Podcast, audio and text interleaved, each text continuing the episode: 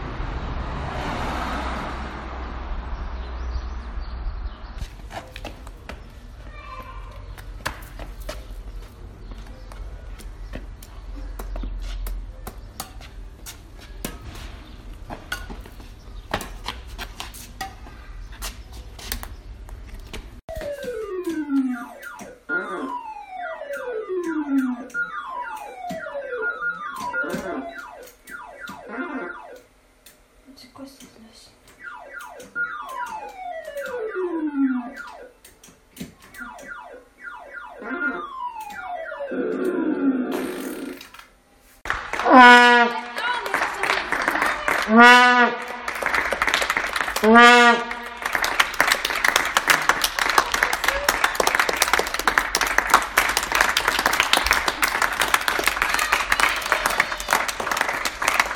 Ờ.